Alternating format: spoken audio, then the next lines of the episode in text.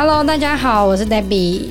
Hello，大家好，我是小丹丹。今天我们的录音室又来了一位大佬啦！这位大佬呢，之前参加过我们的节目，真的。然后那一集反响特别好，是非常受欢迎，大家都非常喜欢听他分享这个美国经济跟电商相关的知识。我觉得看到本人更好玩。对，上一次没有视频，对，上一次没有视频，这一次有视频啦。好啦，我们欢迎 Ben。好，大家好，大家好。OK，自我介绍一下。对，卖情趣用品的电商。啊，大家好，我是 Ben 啊。我从事电商这个行业，应该是从二零一一年开始，到现在应该有十二年啊。哇，对，我自己做电商是从二零一五年开始。到现在也是八九年嘛，大概是这样。嗯，OK，好，那我们今天呢，比较讲经济惨惨惨。二零二三年 Prime Day，电商大佬怎么看？我们去年呢，其实有做过很类似的议题哦。那我们今年要给一个呃新的一个 update 啊，就是说针对这个呃 Prime Day 啊，还有下半年我们这个电商比较旺季的这个日子快到了，那给大家一个新的一个 idea，就是说对于现在的一个状况，我们这些在。呃，真的从事这些工作的人，他们是怎么看这个经济跟电商的一个状况？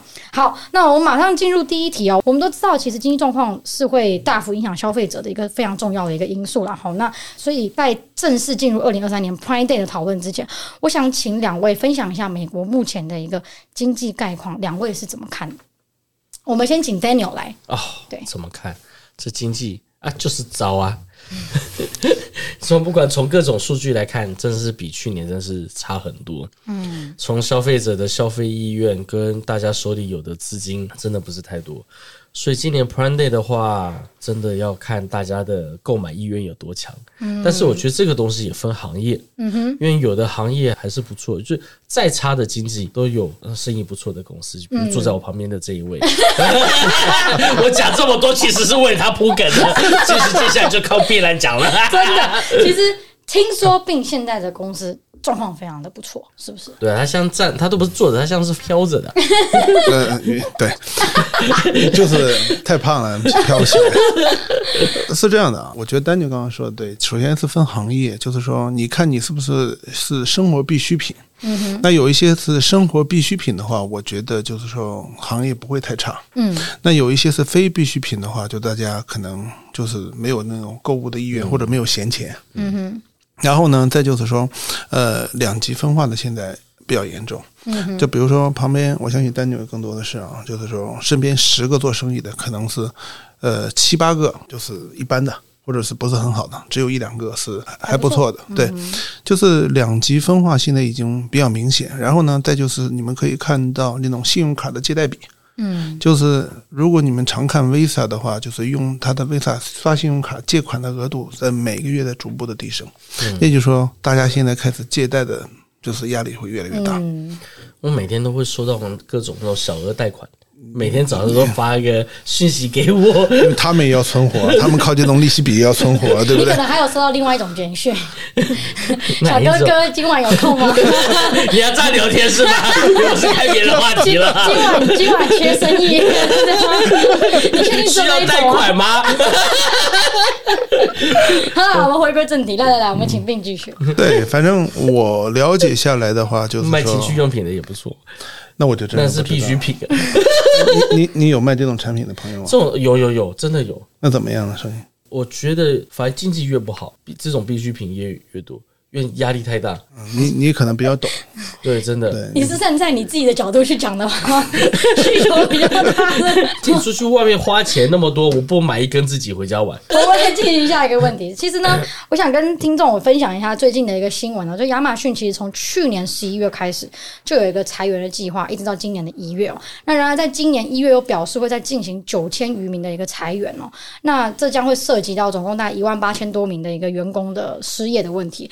那大部分的裁员呢，都是亚马逊部门的这个 Amazon Cloud Computing，还有 Human Resource，还有这个 Advertising 跟 Twitch 的这个 Live Stream 的部门。这个裁员的计划已经打破 Amazon 二十九年历史上最大的裁员规模。那 Amazon 的 CEO Andy Jassy 呢就有说啊，一直在积极的削减整个公司的成本啊，因为因应这个经济的衰退，还有业务增长的开始变缓的一个情况。那在今年四月底，亚马逊的二零二三年 Q one 的财报公布。三十二亿美元的利润，高于去年同期的亏损三十八亿美元，所以远远超出分析师的一个预期哦。我想请问一下两位，针对这个 Amazon 的新闻，有没有什么样的一个看法？其实除了 Amazon 之外啊，就各个大公司，嗯、包括 Meta，他们今天都裁员。嗯、其实因为我本身是 IT 背景嘛，那我有一些我有一些朋友啊，他们就在硅谷啊，呃，现在都 work from home 了嘛，他们很多经常往洛杉矶跑。其实我们有时候在一起聊啊，也聊天过。嗯、呃，他们自己私下也跟我讲，其实这就是一种嗯变相的以以经济为为借口的一个裁员，让公司更正向，或者是一些更更健康。然后他们认为被裁掉的人基本上都属于那种一线的，或者是就是就是最最底下本身就是 performance 不是很好的。嗯，然后趁机做一些淘汰和筛选，然后再就是或者是裁掉一些 upper management。嗯，那有一些薪水比较高的，那现在时间也比较长了，然后趁机洗牌。我觉得这个本身应该大家都有预期。其实，在 COVID 的时期啊，就是大家其实我不知道你们知道，就招工非常困难。嗯，招工非常困难，包括了办公室的，包括了那个仓库的。那时候时薪都到多少？到二十二、二十三了一小时了，嗯、对不对？我们说仓库的，我都出去应。那那你现在你现在出去找，现在十六块五、十七也是一大把，什么样的人都有了。其实。整个的社会其实也在洗牌，这个洗牌我觉得是一个正向的一个洗牌。嗯，对。那他们只是用这个借口，可能是变相的，哎，淘汰一部分人。然后其实从 IT 这个行业，哪有那么多持续开发的一个工作？嗯，那有很多的时候或者在维护啊，或者怎么样，他们其实财报好不好看？哎，我就裁掉一些人，裁掉一些人之后，等财报就好了嘛。对不对？然后呢？你知道现在大公司都给那种 unlimited vacation package，对，你知道吗？其实底下人骂的人很多，就是因为说，哎，以前起码就是说，比如说你说好了给我二十天，给我三十天，那我有这个假期，我不用你可以给我 cash out 的，或者你在我那肉肉眼可见。嗯、好了，现在大家，我以前好不容易攒那么多，大家都变成 unlimited 的，嗯，好，现在经济又不好，谁好意思请假？嗯、给你 unlimited 你都不能请假，然后你还不能 cash out，对对，所以说大家就就就很惨，嗯、你知道。了解，那 Daniel 呢？我觉得并刚讲一个洗牌这件事情，真的今年特别有感觉。嗯，因为我觉得不管在经济本来就是一个循环一个 cycle，到一定的时间就会是很大的变化。那你之前体制好的公司、运营好的公司，你就活得下来。嗯哼。那并刚才讲裁员这件事情，我觉得很多也是真是拿这个做借口。本来在美国裁员就是不容易。趁这个时候赶快趁机。成本高的那跟呃 OK 踩的，反正别家都踩了，我也踩，刚刚好就一次性都解决了吧。嗯，所以我也觉得现在是说大家在工作上面的话，你就说找工作难吗？也不难，但是心里的心态就要。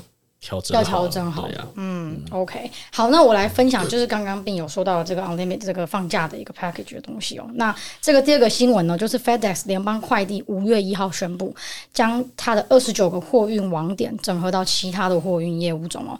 那 FedEx 表示呢，因为要因应不断变化的全球商业环境啊，所以二零二三年八月十三号开始。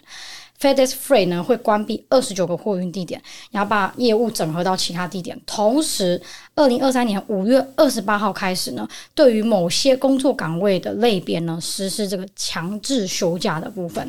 OK，那其实从第一个新闻亚马逊的新闻到第二个这个货运公司这个 FedEx 的新闻呢，我们都能感觉出来，现在电商的整体环境的概况是比较没有那么理想的。那我想问一下两位，其实都跟电商。都有一点关系的一个产业哦，在这样的大环境之下，你们认为跨境电商卖家要如何去应应，还有面对这样的一个经济环境，会是一个比较好的一个去解决的一个办法？我倒觉得电商前面几年真的挺赚钱的，嗯，但是只要电商到现在你没有一定的 R&D 的能力，或者有工厂的背景，或者能 control 成本的话，嗯哼，其实不好做，因为以前电商有点像贸易商，就是买卖赚价差，太多东西你卖这东西他也卖了。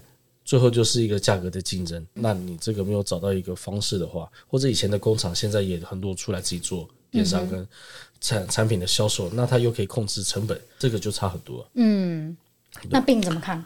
呃，现在的跨境电商其实逐步的也在淘汰中间商。就是说，很多小的，比如说深圳呐、啊、上海、杭州一带啊，甚至义乌啊那些小产品，本身就是食物链的底端嘛。嗯，所以大家赚的就是说，哎，所谓的发别呀，套路都一样啊。其实我更看好的是，过去的两三年，整个的电商它也在不断的拉开距离。小电商还是苦苦的在增长，就是说，哎，我多少个产品，那算的每一个产品的一个价差啊，在赚钱。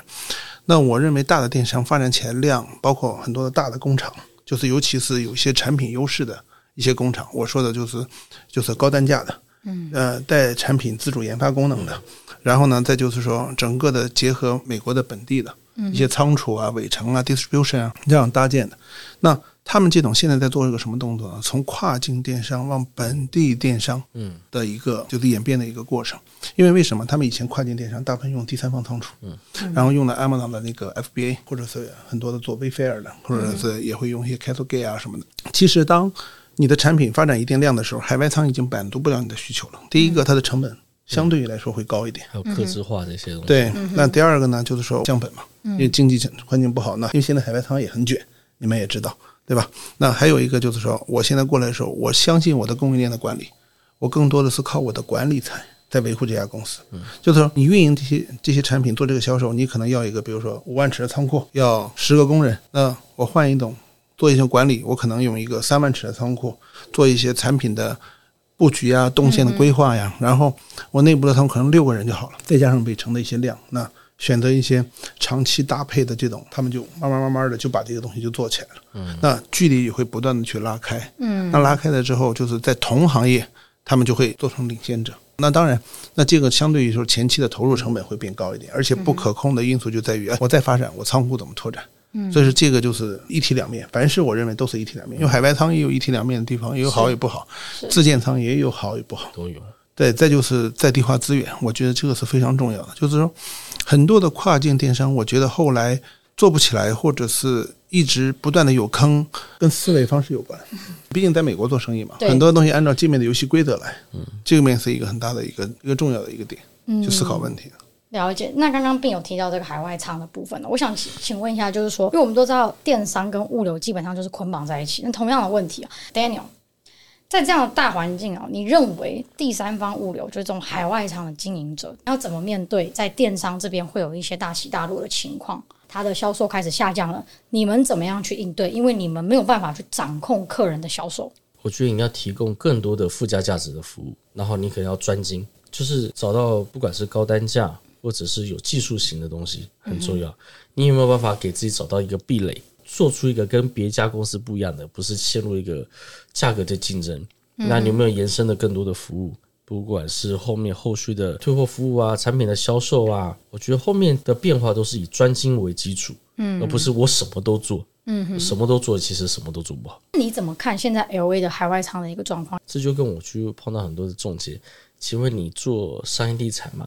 啊，我民有地产跟商业地产都做，哎，这道理是一样的。嗯，很多人从产品的小件产品到大货什么我都做。嗯哼。但是其实正在做这种仓库熟悉的话，小货的放法跟大货就是不一样。嗯。那你的专业程度也会不一样，所以我觉得每个人要先看清楚他到底要接什么样的客人，做什么服务。那我想问哦，就是说以一个商业地产的角度去看，现在在找仓库的这些海外仓公司多吗？其实这个问题蛮有趣，反而很多。哎，为什么？为什么会这样？之前就觉得，哎，是不是经济不好，所以找仓库人少。最近其实就像一个洗牌的动作，反而是有能力的公司都在吃市占率，找更大的一个仓库，嗯、因为客人在整合嘛，嗯、那他会涌向于一些有能力的公司，跟他们一起合作。嗯哼。那还有一个很大重点，其实因为今年的经济不好的时候，它的周转率很低，嗯、所以存货的人也越来越多。那你就要找到很多地方来放货。那很多公司在关，但有些公司它真有这需求，它反而要找更大的仓库。第三，来美国人最近很多，尤其华人公司，因为可能国内的政策啊，还有这些贸易上的一些问题，所以很多人来海外来寻求一个自己的发展。那像斌刚有提到，很多公司他有能力，他就自己过来自己开公司嘛，自己来做嘛，对不对？所以反而商业地产最近。还不错，做海外仓也好，或者怎么样，其实大家首选还是想来加州，因为船期短，对，船期短相当于少压了两个周期的货，对，海运的价钱也比较低。那你你你现在你要知道洛杉矶的这个仓储费用现在多贵啊？嗯，呃，其实我们前两天我这边刚续约的合同，然后跟我签的房产经纪就直接跟我说，他说很奇怪，从业了二十五年，他说第一次看到。大仓库，五万尺、十万尺、十五万尺那样仓库很难谈价格，价格很死，然后呢要要求也很高啊，一堆人抢。小仓库一万尺以下的，有六千尺、八千尺，反而可以谈价格。嗯，然后价格还比大仓库便宜。嗯，通常以前都是越小的越贵嘛，越贵对。到现在是越小的越便宜，越大的反而越贵。对，大家反而会抢这种大的。公司在不断的扩张，有些公司不行了就真的不行了。小生意现在真的很难做，大家得拉开距离，距离拉开，包括以前的中产，现在一个疫情变成地产，包括老百姓他也在拼房价据。你看房房产开始 offer 的也是一堆啊，待产的就会很辛苦。对啊。待产的都在月子中心，贷款的，谢谢哈，谢谢。无产的都在当趟的门口。好，那我想请问一下两位哦，针对这个亚马逊 Prime Day，其实我们去年有做过一集在讨论二零二二年的 Prime Day 嘛，哈。那二零二二年 Prime Day，我们那一集也有提到，亚马逊当时是有史以来最大规模的一个 Prime Day 活动，最主要的原因就是因为当时一个经济状况以外呢，当时还有很多的电商卖家，他们都想要清库存。这样的一个想法，所以打折打到跳楼这种概念。嗯、OK，那所以二零二二年的 Pride Day 是一个这样子的一个 scenario。我想请问两位，可不可以跟听众分享一下，你们个人认为今年跟去年的 Pride Day 会有什么样的不同之处？我自己觉得今年销售量，要么就是价格压很低，还在清库存。就像刚刚 Bing 讲，你在卖的东西多少是必需品，之前可能卖的很多的产品的话，它不是必需品，卖的不错。但今年后不需要的东西，大概可能不太好卖。那 Bing 呢？Bing 怎么看？我倒觉得不会太差我，不会太差。我不会太差，因为第一个是符合一个经济规律，就是你每一年电商的销售额其实都在一个，不管再怎么好，再怎么差，它都会有一个稳步的一个增长，就很少有跟去年持平。你没看就说啊，呃，比如说二零二三年比二零二二年啊，我们电商增长了多少？那亚马逊增长了多少？那本身有一个增长。那第二个呢，就是说像以前说的，就是你看你的产品的销售比占比，嗯，那更多的是嗯很多的。大的产品，包括亚马逊自有的产品，它大的折扣它压下来，对吧？那以前我记得一个 Kindle 一零九，然后给到七十九、四十九。我记得去年好像到了二十九了，特别低，真假？对，就已经已经已经到了。今年直接送，对，就是说，哎，你九九，你自己送啊你？就是就是，你看这种这种产品，那有一些有一句话叫“贪贱吃穷人”嘛，对不对？哪怕就说我不用，哎，二十九我买一个送给朋友，或者过年过节我送一个礼物，对吧？那我说放在家里，哎，表面上说我很爱看书，对吧？买一个 Kindle，其实是拿来打老婆的。假装爱看书，真的。那其实里面都看不同的，书中自有颜如玉。Oh my god！而我倒觉得，就是说，你不管怎么样，大家在一个积累消费，而且你本身现在也是退税，刚过一个退税季嘛，刚过一个退税季，尤其加州虽然延期了，我相信就是说很多州已经拿到一些钱了，退款了，嗯、那他们也会有一定的消费能力。那我觉得第一次的这个 Prime Day，我觉得我个人判断不会太差。不会太差，对，了解。好，那我们来最后一题哦。我想问一下，就是我们知道下半年都是电商跟物流的一个旺季的一个时间了哈。那两位对于电商卖家今年的旺季有没有什么样的建议，或是特别要注意的地方？我认为是利润，要更注意利润的部分是是？对，就是说，我觉得大家现在进入一个死循环，就是说，传统的销售会怎么样？就是说，现在经济不好，我销售下来了，先想到的第一方式，我降价。嗯，你就像刚才丹尼说的，我清库存，清库存之后呢，你要知道不赚钱的生意是不长久的生意。嗯，这个是很多人遇到一个盲区，而且很多刚开始做生意做电商，他说只要我的现现金流充足，不断现金流就好了。但是你别忘了，你不断现金流，你生意总总有一个洞。嗯，有一个洞，你以前我们说好了，就是说经济不好的时候你能贷款或者怎么样，利率还能，现在给你十个点，你去贷试试。嗯什么样的生意有十个点的净利润，嗯，对吧？包括我们现在发现，就是说，你们现在看财报也好，你刚刚提到 FedEx，你有没有发现一月十六号 FedEx 继续收 Peak Season？对，那你很常见的东西。原因是什么？它以前是没有的，以前是十月份开始到一月份就停止了。那从呃 c o v i n 的时候，它可能六七月份又有一个就是 Small 的那种 Peak Season，到今年一月十六号，它又持续收 Peak Season。其实最主要原因就是它的利润率。嗯，他为了这个去 cover 他的利润，就是你看他的股价大跌，就是因为他的利润率低嘛。嗯，利润率他拿这个就是不断的去 cover，而且现在身边我了解到的谈合同的人，嗯哼，以前就是说，哎，你到这个量了，我能给你什么折扣？你到什么量了，我给你折扣。现在不是了，现在是，哎，你这个出来折扣太多了，我要拿走。嗯嗯，对，你拿了这个，对你，你用这个。我们比如说我的毛利率从你那根本拿不到两 double digit。应该这么说，FedEx 现在不是在靠量，它靠利润为重点。其实，当我们的底层的逻辑，就是底层的技能，他们都在考虑利润的时候，如果我们反而不不去计划利润，或者说不会不会去追求这些利润的话，那我们就是等死啊！因为说实话，利润都是被他们吃了。因为工厂端会吃一头，北城端又吃一头，那你辛辛苦苦在搬端，你搬端的钱要出来，嗯，对不对？那很多人就说我免费搬砖，那我会亏钱搬砖，那那时间长了搬一搬，发现就没了呗。了解。对。那 Daniel 呢？怎么看？你说 Amen 总在这个 Prime Day，我觉得一个是利润，那我觉得这可能也包括成本你的控制，还有今年是一个很好时间去把一个选品选好。因为我觉得今年是这种状况，你更要看看自己的优势的东西是会是什么。嗯，因为 Prime Day 除了七月份以外嘛，年底还有一个嘛，对对对，活动。圣诞的时候。所以，只要你现在能把一个东西选品跟你的数据能做好一个很好的一个分析的话，嗯，年底还有一波。对啊，好，那我们今天呢，非常感谢 Bin 来参加我们的录音哦。那也希望我们今天这一集能够给听众一个新的一个经济上面，还有电商上面，甚至物流上面的一个 update。